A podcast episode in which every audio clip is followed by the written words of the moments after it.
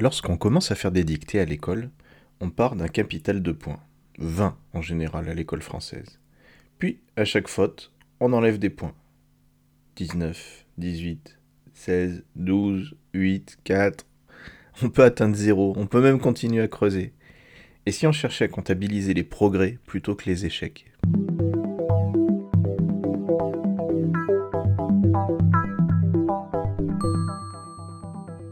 C'est quand même une façon de faire un peu curieuse quand on y pense. On part avec un capital qui dit tu es parfait, avant même que tu te sois mis au boulot.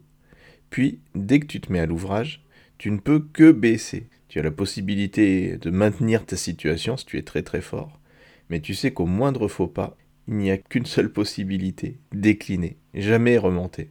Alors bien sûr, à, chaque nouvelle épreuve, ce compteur se réinitialise pour se donner une nouvelle chance. Mais il me semble que ça formate peu à peu un état d'esprit assez particulier.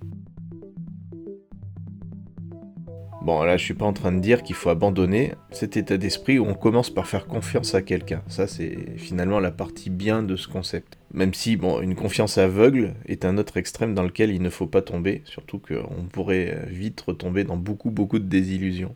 Mais en revanche, cet état d'esprit dans lequel on lutte de toutes ses forces simplement pour pouvoir rester où on en est, est assez symptomatique, il me semble, de plein de choses. Est-ce qu'on pourrait pas imaginer un système un petit peu différent où on peut bien sûr perdre des points, mais surtout où on peut en regagner, où on se retrouve avec un esprit de conquête et pas simplement de statu quo? Tu l'as bien compris, je ne suis pas en train de te parler de l'école, ou plutôt pas que de l'école.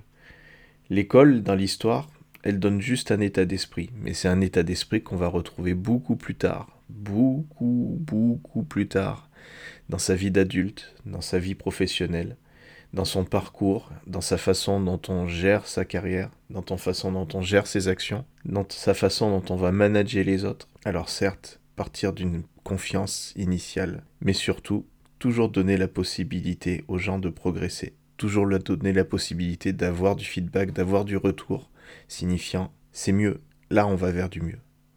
On va vers du mieux? À bientôt.